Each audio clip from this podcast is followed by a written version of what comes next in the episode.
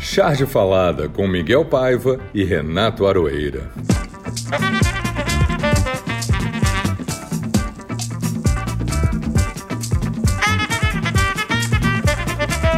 Olá pessoal, está no ar o Charge Falada de número 12. Na realidade, essa semana, o que aconteceu é o seguinte: na sessão do Supremo foram quatro ou cinco gols diretos, assim, de carreirinha, que acabaram decidindo que Curitiba não tinha competência para jogar. O Fux queria adiar a sessão, mas os ministros correram, bateram seus pênaltis, cobraram suas faltas e fizeram seus gols. E assim tivemos o resultado antecipado. Ainda falta a segunda parte, a segunda parte desse, dessa partida. E eles só voltarão a campo na quinta-feira. Esqueci que tinha um feriado aí no meio, dia 21 de abril. Enquanto isso, nós vamos assistindo aqui a destruição do país. Começando pelo meio ambiente, que nem mais um quarto de ambiente é.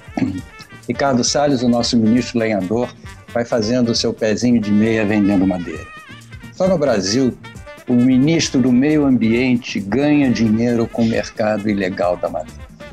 Não deixa de ser uma novidade nesse país onde a história se repete a cada minuto e onde a população vai morrendo também a cada minuto. Se o tempo continuar marcando as horas, como vem sempre marcando, eu pergunto: até quando vamos aguentar esse desmatamento das nossas mentes e almas, querido Arueira? Ô Miguel, tudo bem? Olha, eles não tinham competência para julgar o Lula em mais de um sentido.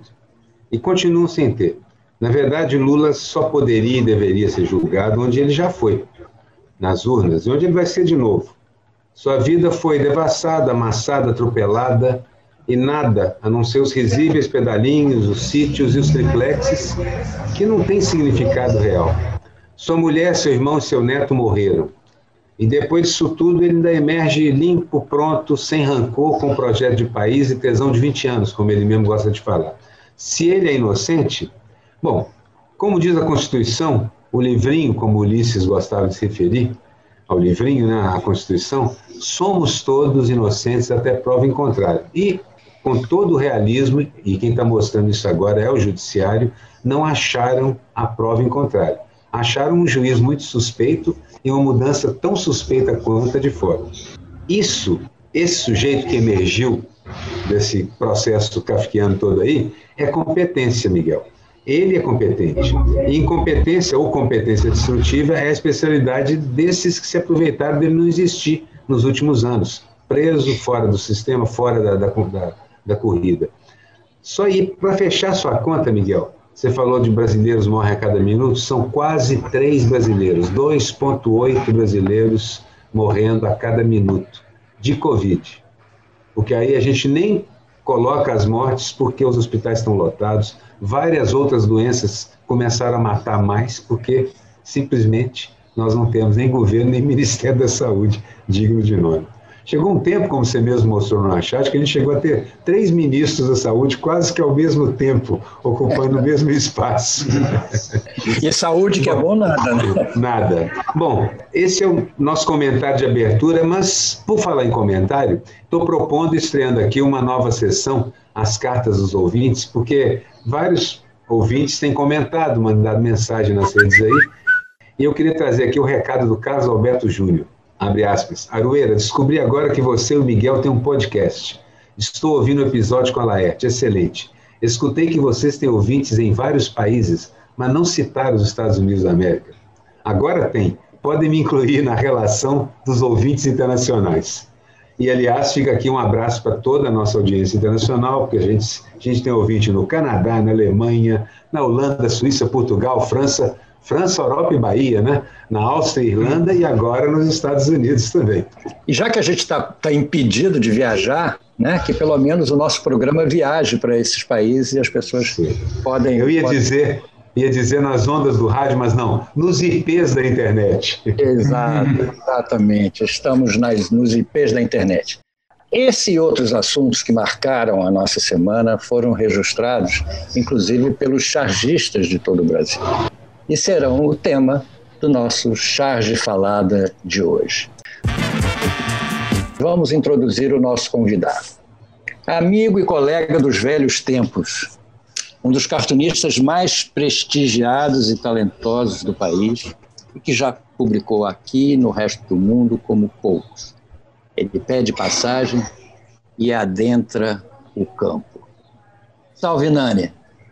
E eu gostaria de ressaltar que o Nani é disparado o mais engraçado de todos nós. O único que chega perto dele e que às vezes até leva é o Jaguar. Mas o Nani realmente é o cara que faz a gente rir de verdade, de gargalhada.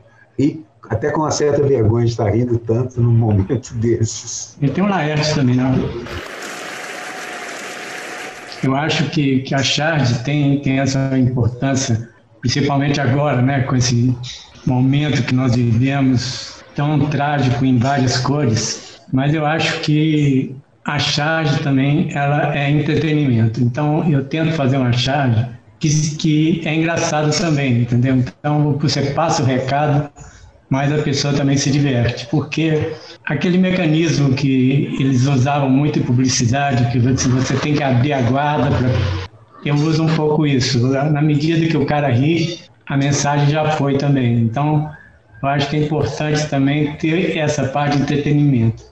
Então, atualmente, eu tenho feito muito é, cartoon de humor, de humor pelo humor, só, somente engraçado, porque a pessoa está em casa, pelo menos vai dar uma risada, entendeu? Porque a comunicação, o humor é muito importante, né? Então, o menor caminho entre duas pessoas é o humor.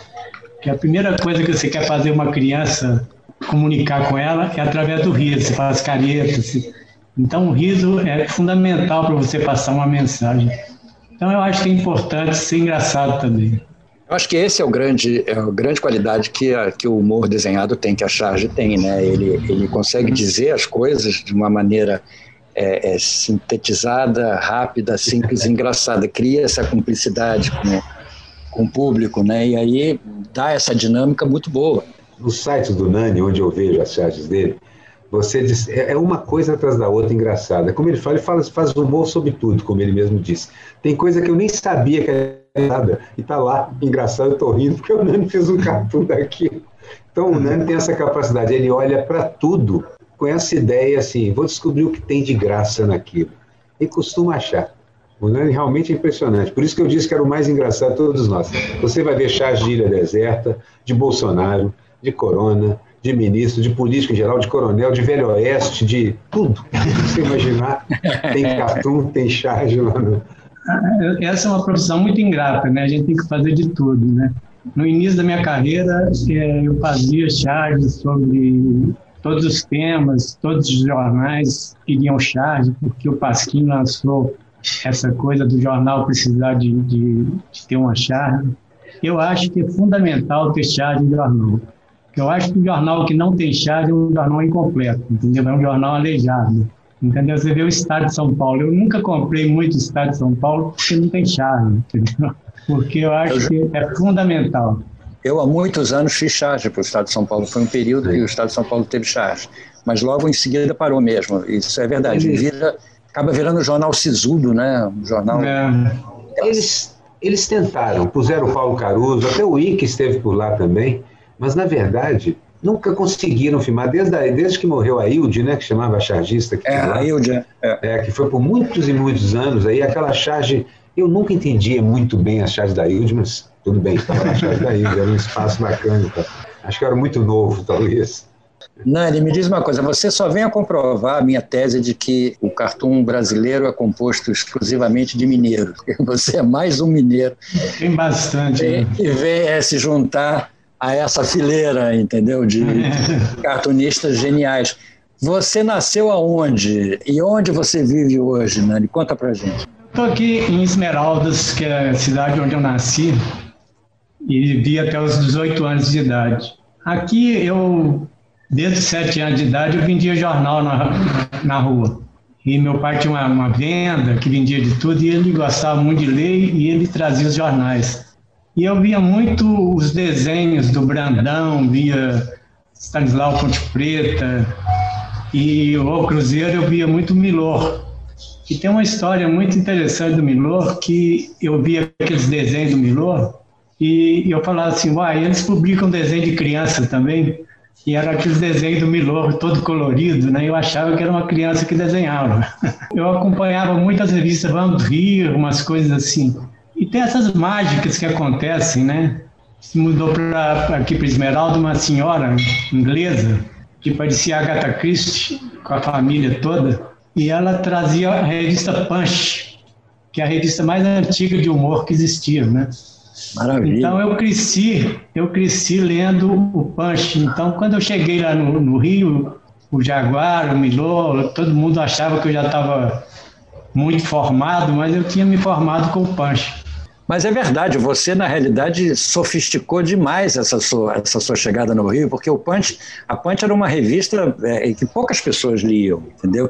Eles tinha, liam. É, tinha, E tinha aquele humor em inglês sofisticadíssimo, entendeu? Então eu acho que você já chegou por cima mesmo, chutando a porta, entendeu? Tendo é, lido. Tinha Sampé, tinha né, André François, né? tinha Ronaldo Silva, tinha essa gente toda lá. Muito bom. Eu, muito bom. Eu, eu desenhava todo dia. Eu fazia 40, 50 desenhos por dia. Por isso que eu fiquei treinado assim em fazer com todos os temas, né? Então eu pegava um punch e via lá, cartão de ilha, fazia 50. Cartão de preso, fazia essa carreira de cartunista. Eu fazia desenho sobre tudo, né? Lá quando eu cheguei ao Rio. E cheguei a fazer até para um jornal de filatelista, fazia cartão sobre selo. Eu fui filatelista.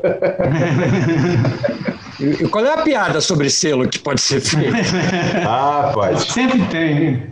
O Alan Sieber fala que eu já fiz todos os cartuns do mundo. Eu falei assim, não, mas sempre vai ter um cartoon de ilha que ninguém fez. Ninguém fez. Mas vou te falar, cartoon sobre selo é mais fácil que você pensa, Miguel. Pensa é, só, você tem que lamber um lado. Se você tem que lamber um lado, você já tem 50 piadas. Ah, já pronto. Pronto, só aí já, já foi. ô, ô, Nani, me diz uma coisa aí, Esmeralda, o que, que se faz? Tem, tem, muito, tem muita venda, muito bar para tomar cachaça e comprar doce de leite? É, tem umas histórias boas de bar aqui. Tem, tem uma que é o bar do Juvenal, que o neto atendia. E aí meu cunhado, o Anselmo, é, chegou lá e falou, Neto, dá uma cachaça aí. Aí o Neto botou uma cachaça para ele, tomou a cachaça, falou assim, Neto, mas que cachaça ruim. Aí o neto falou, cachaça é ruim mesmo, gostoso é doce de leite. e eu falo que eu moro numa cidade que tem uma casa, um bar, uma casa, um bar, e o pessoal acha que tem casa demais. e você Mas toma eu... cachaça com doce de leite. Mas e eu, uma eu... dessas casas é a sua, eu acredito. eu nasci aqui e casei com a, com a minha mulher, que é filha do maestro da banda, né? Era, ele já morreu. E ele é, é, tinha fama de, de pé frio. Então toda, toda pessoa que ele visitava morria. Se estava doente, a pessoa estava doente, ele visitava, a pessoa morria. Então meu tio, Jadir, estava doente e esse meu, meu sogro, o Peri, foi visitá-lo. Aí chegou lá, meu, meu tio falou, ô oh, Peri, eu quero que a banda toque no meu enterro. Você não esqueceu disso não, né? Eu falei, não, não esqueci não. Inclusive nós já estamos ensaiando. tem que ter causa demais. É muito, é muito, muito bom. Tem que ir para Esmeralda e escrever um livro, entendeu? Porque... Aqui eu escrevi um livro que chama Os Causos de Esmeralda, que eu conto a história do quando Calbi Peixoto era mais famoso que Roberto Carlos. Ele veio à minha cidade, eu tinha 7, 8 anos. E ele cantou no cinema, que era grande, e depois teve o baile. Depois do baile, ele se engraçou com, com um cara que tinha acabado de sair do exército, chamado Chico Clarião. E no dia seguinte, a cidade acorda com a notícia: Chico Clarião fugiu com o Calbi Peixoto. então eu conto a história do, da fuga de Calbi com, com Chico Clarião. Ô, Nani, muita história. Quantos livros você já fez entre texto e, e desenhos? Sei que você ah, é um recordista. Tem uns desse. 40 livros, 40, 50. Eu tenho muito infantil, né? Eu, tenho, eu faço muito livro infantil também. Então, agora parou. Eu, só nessa quarentena eu fiz uns cinco livros infantis. Então, está sendo bem rentável. Invejosa.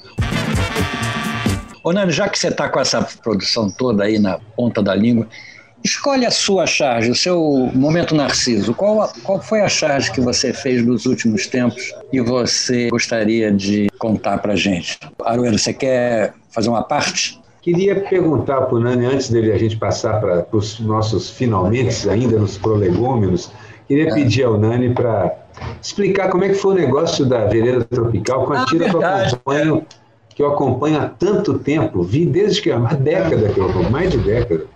Verdade, verdade. A gente tinha anotado aqui para perguntar por que, que acabou. Do, do velhinho, do índio velho. Não, acompanho muito aquela tia, eu gostava muito, é, gosto eu, muito. Eu, quando eu fui para Belo Horizonte, eu conheci o Nilson. O Nilson fazia o caravela, então ele fazia os índios e tal.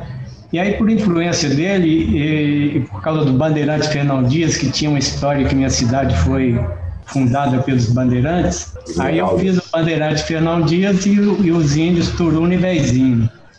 No início, tratava mais do tema do, do índio, da colonização, e aos poucos eu fui perdendo isso, entendeu? Aí fui fazendo tira com todos os assuntos né, que possíveis.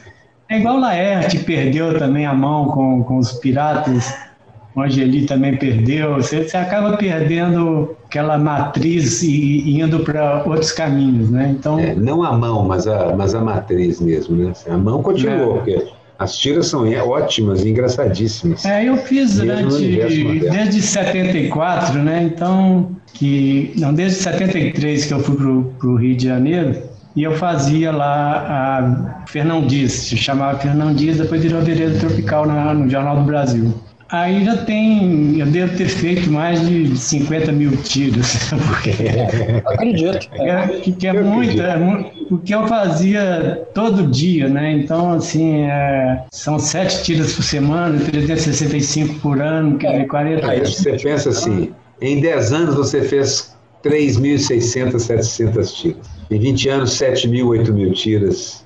Isso sem contar é, as vezes em que você faz mais de uma por dia, porque acontece também no trabalho, é, normalmente. É, então deve Aliás, mais de 15, 15 mil é, tiras. 15 mil tiras. Se você contar seus desenhos como um todo.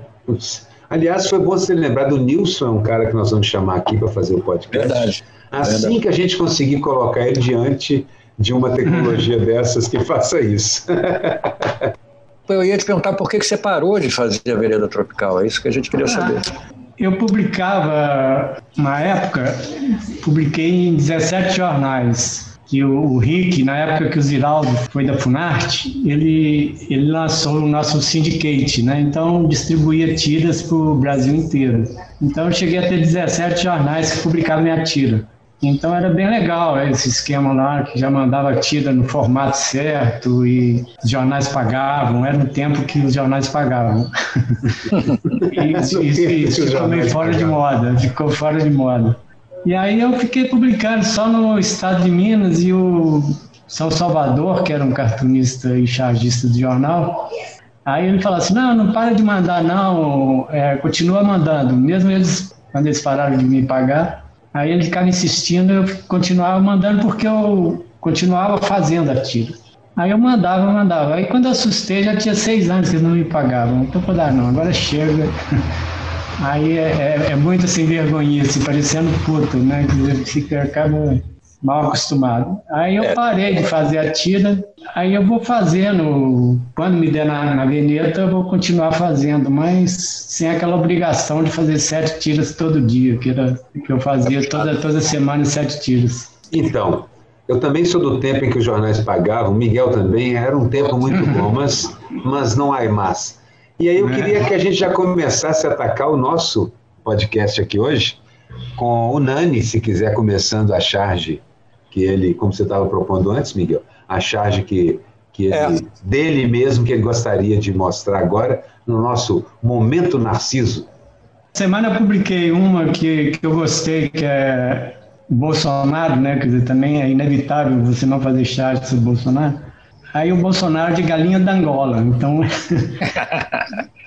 eu botei ele, ele de galinha da Angola todo pintadinho e duas galinhas comuns é, olhando e o Bolsonaro falando, tô forte, tô forte.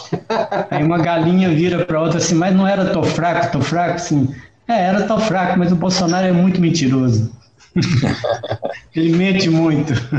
Muito bom. Eu acho que a charge, ela tem é, essa função. Às vezes você pega um tema que, que é manjado, mas o mecanismo que você chega nele é que eu acho interessante, porque eu botei de galinha da Angola, mas eu não sei desenhar o Bolsonaro tão bem quanto a Arueira, mas aí eu, eu tenho que usar meus artifícios, entendeu? Tá Igual certo. o Glauco, né? O Glauco, o Glauco fazia um Fernando Henrique que você, ele fazia um pacto com o leitor, por exemplo, faz de conta que isso aqui é Fernando Henrique. Aí o leitor sabia que era o Fernando Henrique e achava engraçado, entendeu? É isso mesmo, mas é isso que tem que ser feito. Chamo de caricatura logotipo. E às vezes você resolve, que é mesmo um acordo com o leitor. Em poucos traços você faz uma caricatura, está lá resolvido. Depois de algum tempo, você, o seu leitor, todo mundo sabe quem é aquela pessoa. Não é a é. semelhança. A semelhança aí passa a ser de alma, comportamento, a piada que você faz. É um acordo é um... que você vai negociando com o leitor. Né? Nassa falava que, que, que eu fazia logotipo do Sarney, né? que eu, eu fazia o Sarney que era bem, bem logotipo mesmo. É, eu não sou caricaturista, eu copio sempre as soluções que, que o Aroeira dá. Eu vou lá, vejo o que, que ele enfatizou, copio do meu modo, acaba ficando a minha caricatura do personagem. A culpa é do Ziraldo, porque ele, quando ele começou aquele negócio de bundas, as pinturas, eu comecei a me apaixonar pela caricatura mais portrait-charge, por causa das massas pictóricas. Aí como disse o Jaguar uma vez, olhando para o desenho, você arrumou um problema para você, Arueira. Arrumou um do cão. A minha, a minha charge, Momento Narciso, dessa semana é um pouco essa história, porque eu, eu ouso desenhar as pessoas e eu acho que as pessoas vão olhar e vão achar que é a pessoa que eu estou desenhando. Eu desenhei o nosso ministro Ricardo Salles, que não merece ser chamado de ministro, aliás, não merece nada. Eu fiz o ministro lenhador. Eu fiz ele fantasiado de lenhador, com camisa xadrez, segurando um machado com uma árvore cortada atrás tomara que ele seja punido por estar cortando essas árvores todas e ganhando dinheiro com isso, enquanto ministro. É um caso clássico de raposa tomando conta do galinheiro. Basicamente é a mesma coisa, porque é um lenhador tomando conta da reserva florestal. É uma brincadeira, é uma brincadeira. A minha charge é uma charge assim, embora a gente tivesse, eu fiz também nesse mesmo dia, charge sobre o Tribunal Supremo e tal, mas fiz uma charge sobre o motivo disso tudo. Então, essa charge é um fundo preto e tem o Bolsonaro ajoelhado com a metralhadora de tripé, aquela metralhadora de ninho de metralhadora grande que fica apoiada, e ele está disparando aquela metralhadora.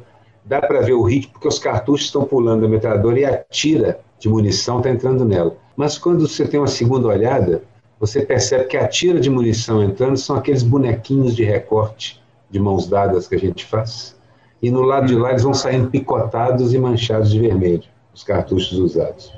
E em cima tem um joguinho de palavras. Eu tenho oito quadrinhos brancos, já que o fundo é preto, e na verdade no primeiro G salta, no segundo N salta outro, no, no terceiro, no, na verdade no primeiro, segundo, terceiro N, no, no quinto C salta mais um quadro e no, no penúltimo D. Você lê genocida, mas está sem as vogais. É como se faltasse descobrir. Então, é uma brincadeira extra que eu gosto de fazer. Às vezes eu boto um egg Easter, que chama nesse negócio de filmes da Marvel, que você enfia uma piadinha interna, um pedacinho de coisa que, se alguém prestar atenção, ainda ganha uma piada extra. O desenho é esse impacto, é, é o Bolsonaro de perfil metralhando o mundo, os amigos, os inimigos imaginários dele, queimando corpos no processo. E o mais engraçado é que a palavra genocida, lá em cima, nos quadrinhos, está respeitando o distanciamento, né? Uma letra sim, uma letra não. Sim, é o distanciamento social. É, o, o, Duque, o Duque fez um, um, uma palavra cruzada, né? Que, que tipo um, um acróstico que é genocida e Bolsonaro, né? na palavra cruzada, uma cortando a outra. Também é interessante. O Duque, ah, ah. o Duque é outro da nossa lista.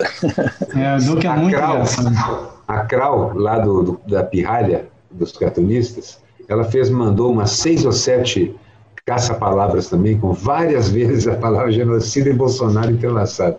Impressionante como ela conseguiu aquele monte de. Era, esse negócio de fazer passatempo, acho que o Nani já fez, eu já fiz muito. Quando era garoto, trabalhava nessas coisas. Fiz passatempo de revista. Dá um trabalho danado fazer essas coisas. Eu nunca fiz nada. Jogo dos Sete Erros, fiz muitos desenhos de eu jogo já dos Sete fiz também. Eu já Eu fiz. fiz palavra, palavra ilustrada, né? Tem um livro que dizem as palavras, né? Então cada palavra. É. Trabalhei com educação e é muito usado na educação você fazer isso, usar esses jogos de, de salão, É. de revista, para ilustrar os, as atividades didáticas. É, eu sou do tempo que tinha aqueles desenhos, né? Que era carta enigmática. Ah, era ótimo aquilo. É Juntava muito bom, fiz Eu muito. cheguei a fazer uma na Bundas, eu fui- eu fiz uma na Bundas e o Ziraldo falou, pô, eu ia fazer um livro só com cartas enigmáticas. Eu fiz, fiz também, fiz charge com isso, de, de desenhar o cartão inteiro ali. É uma ideia que muitas pessoas usam, mas é muito boa. E você tem que realmente dar tratos da bola para conseguir fazer tudo ali certinho. É, é. Muito bom, é um bom desafio. A charge que deu o que falar.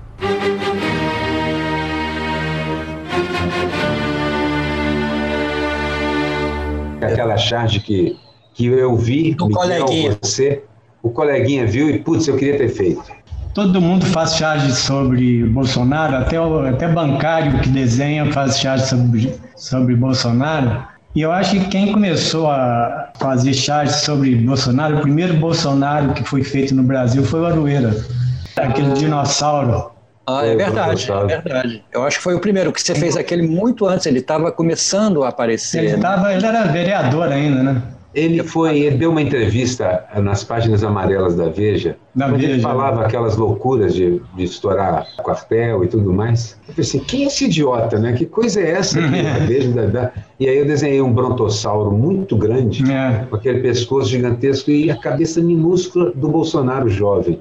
E os quatro, as quatro patas do, do dinossauro calçadas com coturno militar. E esse desenho apareceu, eu já tinha esquecido dele, mas quando o cara apareceu aí, surgiu como idiota militante, xingando a Maria do Rosário, assim por diante, essa chat começou a rodar por aí pela internet. E o Bolsonaro teve que criar uma expectativa, né, para corresponder à charge do Aroeira, né? Então ele, ele teve É, que ser e- idiota para ser um Teve. protossauro. Confirmou a charge. Eu acabei refazendo essa charge, eu já até botei a antiga também, falei assim, ó, atualizando, aí eu fiz uma charge mais complexa, botei alguns detalhes que não estavam, e fiz um textinho onde eu falava que esse é um tempo em que a Bíblia é levada literalmente e a Constituição é interpretada. Verdade, é um achado. Essa frase é um achado.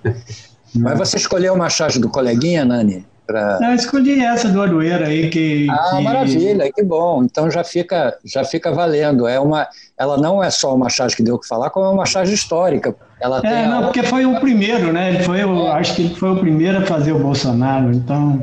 a minha charge do coleguinha é sua, Nani. Aliás, esse nome é bom, né? A charge do coleguinha é bom. É, a charge do coleguinha. É, eu gostei disso, a charge do coleguinha. Charge do coleguinha. Coleguinha. Então, Já temos um momento Narciso, a charge do coleguinha. Ó, rapaz, isso está virando rádio mesmo.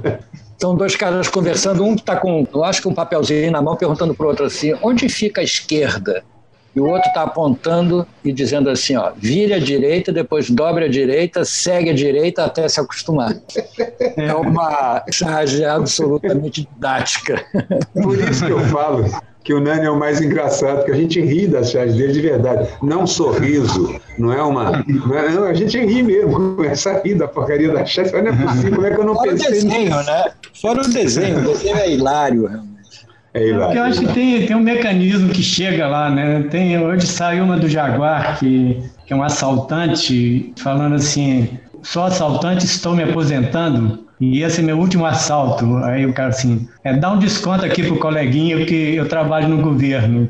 Quer dizer, é, é a mesma piada mais antiga do que, que isso não existe. Mas assim, quando ele fala, dá, dá um desconto pro colega aqui, então Não, já tem uma, coisa nova, né? Esse é meu último assalto, estou me aposentando, já é uma coisa maravilhosa, já é um gato maravilhoso. É, tem essa coisa, né? Às vezes a- o assunto é batido, mas como você chega lá que, é- que é interessante. Charge é ambiência. Tem muito isso, é o ambiente onde ela está acontecendo. A minha charge, olha, eu tentei escolher uma só, mas a charge mais, que eu mais vi, a que mais deu o que falar, foi de até um amigo meu, que é o Kevin Callahan, é um americano, que já apareceu outras vezes aqui, eu mesmo trouxe, mas essa apareceu no clipping do Vilas e em vários lugares diferentes. E ele desenhou o Bolsonaro, você vê, o Bolsonaro chegando no The Economist, que é onde ele publica, é o Bolsonaro, um desenho do Bolsonaro segurando a própria cabeça nas mãos, o pescoço está vazio, a cabeça está com a tampa aberta, enquanto um monstro, que é uma caveira, com, com, e na cabeça as pontas do vírus, vai enchendo com aquela galão de gasolina escrito ignorância, uhum. obstinação, tem várias ao pé dele, orgulho absurdo, estupidez. E uhum. atrás, duas outras mortes conversando, também com a cabeça cheia de, de pontas do Covid, e uma diz a outra. O pessoal está errado quando diz que o Bolsonaro responde a essas crises com a cabeça vazia. Não, a cabeça dele está bem cheia. É muito bom. Eles são. O humor inglês é uma coisa. É, uma coisa... é americano ele, né? Assim, é americano, é, você falou economista, eu achei que ele era é, inglês. Mas, mas enfim, publica, é publicado no Economista, é aquele humor bem inglês preciso. Quero ressaltar que o desenho dele lembra aquele do Levine, com é. bastante achúria, muita sombra. Ele desenha máquinas complexas que funcionam, você pode seguir as engrenagens. Tem um daqueles desenhos que você fica um tempão curtindo o detalhinho ali. Mas é um trabalho. e a outra charge que eu escolhi, eu não consegui escolher uma só. Muito simples, com aquele desenho elegantérrimo da Laerte. Dois desenhos. Num deles, pessoas vestidas de roupa de médico, levando, correndo uma pessoa para dentro de uma UTI. A porta aberta, UTI. E na outra ponta, uma porta aberta também com as palavras CPI, a letra CPI em cima, e as pessoas de terno levando o Bolsonaro. Dá para ver que é o Bolsonaro pela faixa presidencial e as mãos uhum. balançando, se recusando a entrar lá para dentro uhum. também. Maravilhosa a charge. Laerte sempre frequenta aqui. Até o, até o Queiroga usou isso no CPI, o ministro da Saúde. Ele deve ter visto a charge. Deve ter visto. E você escolheu também duas, Aroeira, para charge histórica. Você tava... É, a charge histórica também não consegui. Uma porque é um nosso cartunista maravilhoso e outra é a Laerte de novo. É, é quase impossível. Quando eu saio pesquisando, você vai acumulando cartuns e quando você olha, você pegou 12 da Laerte. Impressionante, porque eu vou até começar com essa charge histórica, que é um desenho lindo, foi publicado na Folhinha de São Paulo em 29 de maio de 2010. No primeiro quadrinho, um menininho com a bola chega e uma menininha olha ele chegando com a bola. No segundo quadrinho, ela toma a bola dele, dá nele um chapéu no terceiro, tira a bola de, no drible da vaca dele no quarto, faz umas embaixadinhas no quinto quadrinho. No sexto quadrinho, ele toma a bola dela, olha para ela furioso e diz: o último, futebol é jogo para homem. É muito bonitinha essa, essa. Uma graça. A outra charge histórica já é histórica porque foi para a Páscoa que já passou, mas é uma dessas coisas que o Quinho faz que a gente fica tônito olhando para elas. É o sepulcro de Jesus aberto. Lá dentro, ao lado da mesa onde estava o corpo de Jesus, a equipe médica, toda paramentada, passando a mão na cabeça, aliviado de ter conseguido, enquanto Jesus sobe ressuscitado. Uma charge tão impressionante que eu conto a charge e fico impactado só de contar. É muito bonito, é uma grande ideia. É a continuação de uma série que ele fez, né? Ele fez uma série sobre isso. É, fez uma e série. um poeta, um poeta. Isso é uma poesia desenhada. Escolhi uma charge do, do Sampé. O Nani falou do Sampé no, no início, quando eu estava falando da, da carreira dele, dos chargistas todos que a gente lia na Punch, na revista Punch.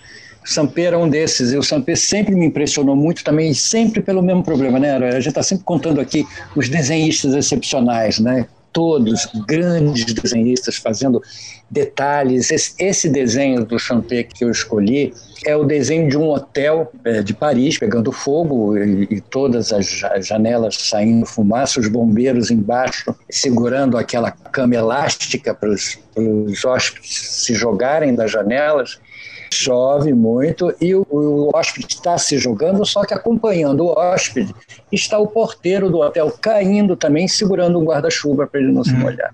É uma ideia fantástica e eu acho que o Sam, e o Sampé é importante dizer que é um outro desenhista dessa geração mágica de 1932, que nasceu em 32. Muita gente, Jaguar, Ziraldo, Mordilho, Sampé e deve ter outros tantos, entendeu, que nasceram em 32. Então eu acho que ele merece esse meu destaque. Sampé ilustrou New York e, e Paris muito tempo e, e povoou a nossa infância, né? Eu cresci vendo. Todos nós, todos nós muito influenciados assim. A própria, eu trabalhei muito com traço, hoje eu uso muita massa, mas trabalhei muito com nanquim, pena de nanquim. O traço desses caras foi minha magia também por muito tempo. Quando eu descobri, quer dizer, quando eu cheguei no Rio, descobri que existia Steinbeck, estampei um montão de gente, porque eu estava lá em Belzonte, ninguém me contou nada disso, não. Só quando eu conheci o Nilson e o Ló, é que eles começaram a me mostrar que essas coisas existiam. O único que sabia era o Nani, porque lia o Punch. lia o Punch, isso aí. Mas ele foi sem escalas para Esmeralda, de Esmeralda para... Qual foi a sua, Nani, sua charge histórica? Escolheu alguma? É, uma do Ziraldo que eu acho que ela marcou uma época que na época da ditadura a fome craçava no país, na época do Delfim Neto, e tinha um, uma reportagem no Jornal do Brasil que um fotógrafo estava no Nordeste e pegou um calango, que era a refeição de, de um nordestino que ia comer naquele dia um calango. E o Ziraldo desenhou o mesmo cara segurando o mapa do Brasil, que é mais ou menos a fome que está acontecendo hoje, né? Quer dizer, Verdade. Então era uma e na época da ditadura isso foi um impacto muito grande porque não podia se falar de fome, né? Como também não podia falar de doença, né? Eu tenho uma charge que deve ser censurada com, com aquele risco. Na época da, da ditadura tinha uma doença, né? Que era proibido falar, né? E eu fiz uma charge e foi censurada. Então, é, essa charge do Ziraldo me marcou muito porque quando eu lembro da ditadura, eu sempre lembro dessa imagem que é muito icônica, da fome do Brasil, do Delfim Neto e da ditadura, né? Uma das conclusões que a gente tem chegado aqui no programa é essa, né, que a, a charge é uma coisa meio profética e a história se repete o tempo todo. Então, na realidade, são os mesmos temas voltam, infelizmente, pouca coisa evolui para o bem, né? Mas enfim. Eu, se eu fosse presidente, eu, eu ficaria muito atento aos chargistas, porque, como diz o Chico Buarque, como cego eles podem ver na escuridão, né? Então, eu tenho um livro sobre o governo Lula, o primeiro governo Lula. Tinha muita coisa que eu fiz ali na, nas charges que eram proféticas, assim, que se ele tivesse prestado atenção, muitos erros não teriam sido cometidos. Quero só lembrar que essa charge que você escreveu, Hernando Ziraldo, eu me lembro desse desenho, e ele é feito com aquele desenho de impacto do Ziraldo. Ziraldo é um monstro das artes gráficas. Então a charge, assim, o personagem que segura é todo achuriado, de modo a você não conseguisse só ver a insinuação das feições. E aí imitando Vai, a foto, né? Imitando a foto, muito similar à foto, aquela, mas aquele negócio, né? Não é a foto. É o desenho magnífico, o chiaro e escuro, contrapondo ali e orientando todo o olhar da gente para o Calango Brasil na mão. É, e o Calango é o mapa do Brasil, que na foto. Mapa do Brasil. Na foto só é. Brasil Calango. É. O que não teve a menor graça. Há muita coisa sem a menor graça num país onde morrem quase três brasileiros por minuto. Por uma doença disseminada pelo governo. A coisa mais engraçada, a doença é patrocinada, disseminada e aplicada pelo governo, o desgoverno Bozo Federal. Mas eu vou ficar como, como uma coisa que não teve a menor graça, a do centésima, trigésima, sétima vez que Bolsonaro pediu, convocou e implorou um golpe lá no seu cercadinho. É uma coisa asquerosa e me dá náuseas, de verdade, quando eu vejo ele chegar lá e falar em golpe. Pedir descaradamente e ninguém vai fazer nada isso dava 15 impeachments. 15 impeachments. A minha ela está ligada a isso e a consequência que a gente está vivendo hoje, que a gente poderia estar numa situação mesmo dramática, mas muito melhor, é a falta generalizada de vacinas no, no, Brasil. Quando, quando o governo tinha que ter fechado os contratos, antecipado, como os outros países fizeram, nós sabemos aplicar vacinas, nós temos uma expertise enorme, o SUS tem uma expertise enorme nisso, mas não pode aplicar vacina sem a vacina. Então, o que nós estamos sentindo a consequência hoje grave, é, é, incrementando esse número de mortes, esse quadro dramático do Brasil, é a falta generalizada de vacina. Essa é o meu, meu minha escolha porque não teve a menor graça. Para você, Nani. Eu não sei o nome, também se eu soubesse, eu acho que eu nem ia dizer que é um pastor que disse que estava rezando para o Paulo Gustavo morrer. Então, a que ponto nós chegamos, né? Eu li. Chegamos ao ponto das pessoas ficarem tão desumanas, ainda mais o pastor evangélico, entendeu? Rezar para uma pessoa morrer. Dez mandamentos proíbe o pastor especificamente disso. Um É. dos dez mandamentos. Eles têm dez regras e uma delas proíbe o pastor de fazer isso que ele fez. O bundão da vez. É sempre um prazer escolher. E o bundão é sempre uma pessoa, né? Ah, eu tenho um que eu, que eu gosto de falar mal dele. é o Onyx Lorenzoni. Que maravilha. Ah, nós adoramos ele também. Nós adoramos. Um dos motivos óbvios, né, que além de ser um puxa-saco, foi o cara que se envolveu em corrupção, depois pediu o Moro para perdoar. Ele, ele paga mico o tempo todo e é um bundão assim de marca maior, porque eu tenho um motivo, porque na época do Fernando Henrique Cardoso eu fiz uma charge, acho que foi em 97, sobre a venda da Vale do Rio Doce, que eram as privatizações do Fernando Henrique. Então a charge era o seguinte, era a dona Ruth fazendo o imposto de renda do Fernando Henrique e falando assim, Fernando Henrique, estou fazendo seu imposto de renda. Você fez alguma doação? Eu falei, ó, Ruth, eu doei a Vale. Eu me lembrava dessa, muito boa. Muito boa. É, isso foi na tribuna da imprensa, hein? Na ocasião, o Onyx Lorenzoni viu a charge e levou para o Paulo Renato, que era ministro da Educação, Paulo Renato levar para o Fernando Henrique para o Fernando Henrique tomar uma atitude contra mim. Então, além de tudo, o Onyx Lorenzoni é dedo duro. Como se não bastasse, ele é dedo duro. Ele me lembra o Fagundes, personagem da Laerte, o puxa-saco. É, E aqueles concursos de puxa-saquismo que ele disputava com os outros iguais a ele. O Onyx é uma categoria. Ele é um Fagundes. Emenda o seu bundão, Arueira. Meu bundão é o ministro Conká, Cássio Conká, balbuciando seu voto, recado, sem pena em cabeça, nas duas sessões do Supremo. E aproveite para. Um bundão, um bundão, um leva recado, um, um sujeito de estimação, lá um cachorrinho. E aproveite para fazer uma observação. O Cássio Conká pegou mesmo. E se eu não me engano, eu inventei esse trem aqui. Foi Ou foi verdade. no Távola, foi aqui. Eu acho que foi aqui no podcast que, que eu inventei esse negócio do, do Cássio Ministro com K. Cássio com K. E pegou, porque eu já vi um montão de gente utilizando por aí. Maravilha. É o Cássio o Bundão Cássio, com K. o Cássio Conká lembra aquele da família Dinossauro. Marueira pode até desenhar ele como se fosse um. Ele é a cara do Baby Dinossauro mesmo, viu?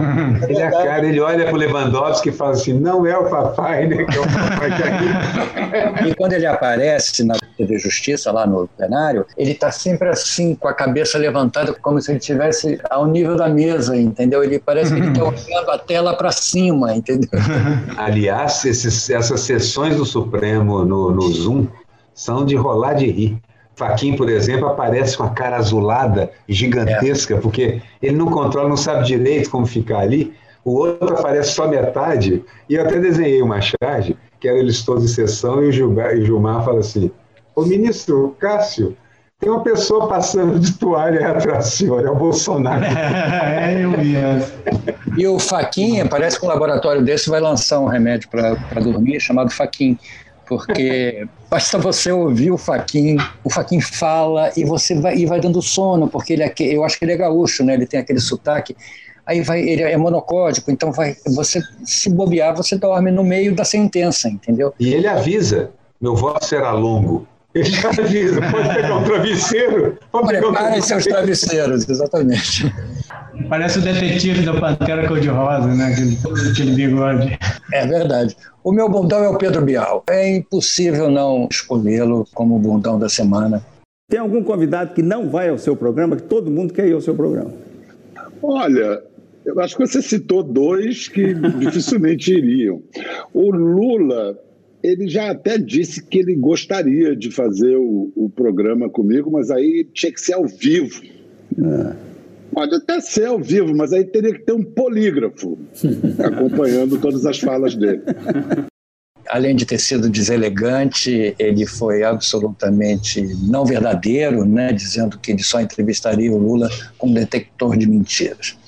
Ele disse isso num programa, aquele programa sim precisaria de um detector de mentira, que é o Manhattan Connection, que agora a gente, chamou Conexão Barra Funda, né? Porque está sendo feito pela TV Cultura. Ah, Funda Connection. Ah, Exatamente. Então foi de uma é, falsidade, de uma mentira, de uma deselegância para um jornalista, como se ele nunca tivesse ou dito mentira ou não tivesse levado ninguém no programa dele que tivesse que não tivesse dito mentira, incluindo Olavo de Carvalho, e Flor de Lis, duas sumidades recentemente entrevistadas. Bial pode ostentar com orgulho no currículo ter feito a entrevista puxa-saco com a Flor de Lis. Puxa vida. Exatamente, exatamente. Bial, quando jovem, ele fazia parte de um grupo de poetas chamado Os Camaleões. E agora ele ficou, de, ele ficou de uma cor só, que é o marinho. Muito boa essa frase. Muito bom. Bundão merecidíssimo, viu? Pagando mico. E o, qual é o seu pagando mico, Aruelo? Olha, pagando mico até modesto ultimamente tem tido menos atuação, mas o Merval Pereira, prevendo e pautando o resultado da, das votações do Supremo e errando todas, é, é um belo domingo. É bom vê-lo pagar no jornalão lá dos, da cor do Bial. é bom vê-lo pagar esse mico lá no jornalão dos marinhos. Aquele pessoal que tem a cor do Bial, exatamente. Você juntou, né, Nani, o seu pagando mico com o bundão? É, não, eu, eu, eu, tinha anotado aqui do Queiroga, né? Ah, é bom. Ele tinha tudo, ele tinha tudo para ser melhor do que o Pazuello, que não é muito difícil, e não conseguiu, né? E olha que tá, tá tendo chance, hein? Parece que ali o cargo é bundão, né? Vai entrando e vai assumindo, vai assumindo. Tá, o meu foi o, o Ricardo Salles. Eu voltei com ele aqui no final do programa essa atitude dele é mais séria do que, do que pagando um mico. Na realidade, ele está pagando as madeireiras. Né? Está matando micos e pagando matando as madeireiras. Matando mico, exatamente, matando mico e pagando as madeireiras, a madeira, as árvores cortadas. Tem a mineração também, que parece que tem, tem um grupo canadense também, né, que tem interesse na mineração aqui no Brasil. São umas histórias mal contadas. Né? Para isso, trabalhando junto com o Ministério da Saúde, eliminando os índios, à medida que não vacina, não dá insumo, não cuida. Aquilo que a gente estava falando antes do programa, o genocídio vem há muito tempo, né, Nani? Desde os bandeirantes, é. passando pelo, pela Guerra do Paraguai.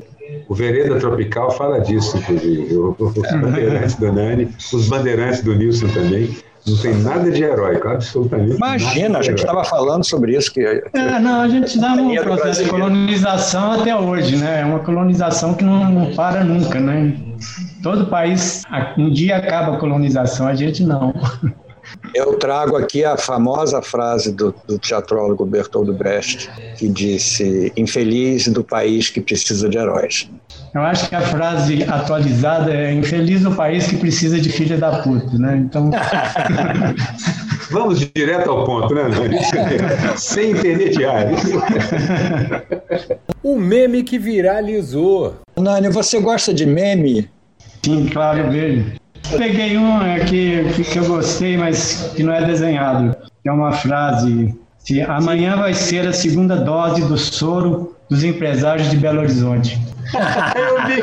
é um meme ótimo. Amanhã da segunda dose do soro fisiológico.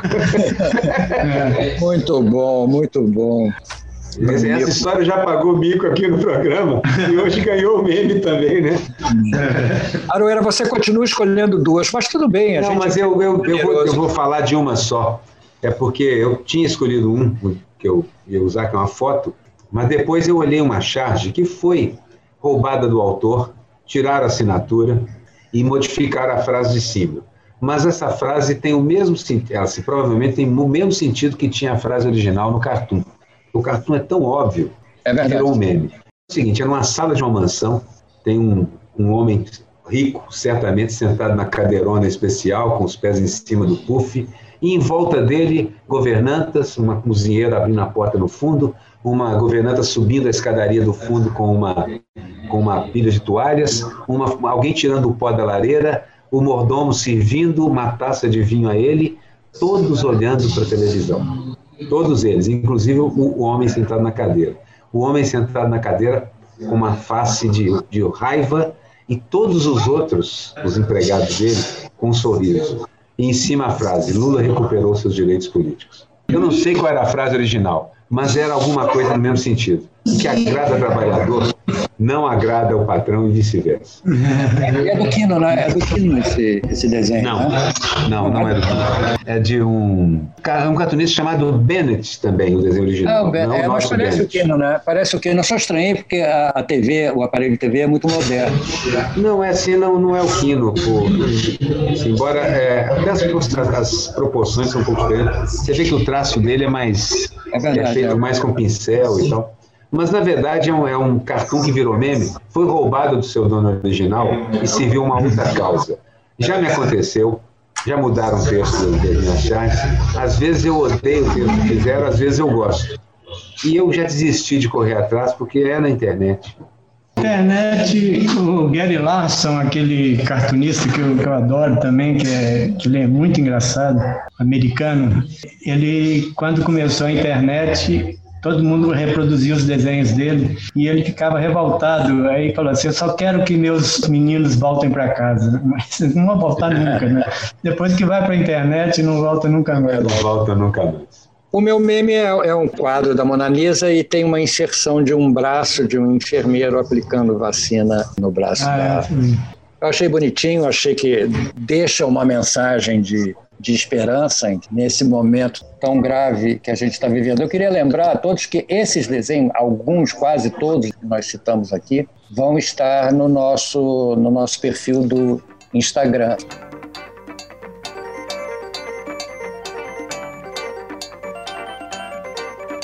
E a gente vai ficando por aqui. Eu queria agradecer o Nani muito esse bate-papo. Só um, um- um lembrete, que é uma frase do Milor. Né? Quer dizer, o Milor está sempre atual, mesmo não estando aqui. Assim, não saia de casa, de preferência não saia do cofre. Enfim, não saia, não saia de casa, se cuidem, usem máscara. Quero agradecer ao Nani também. Quero agradecer ao Nani porque não só pelo, pela participação nossa aqui, mas pelas gargalhadas que eu tenho dado por essas décadas todas aí com seus desenhos. Né? Só para ter a última palavra, respondendo a doeira, uma frase do Fernando Sabino, assim, eu posso viver um mês com um bom elogio. Muito bom. É isso aí, gente. O Chás Falada é um produto da Rádio Garagem, o estacionamento do seu podcast. Ele tem a direção do Edson Mauro e a edição de Matheus Reis, apresentado por Renato Aroeira e Miguel Paiva. E hoje o nosso convidado foi o queridíssimo Nani. Até mais, até a próxima. Tchau, tchau. Charge Falada com Miguel Paiva e Renato Aroeira.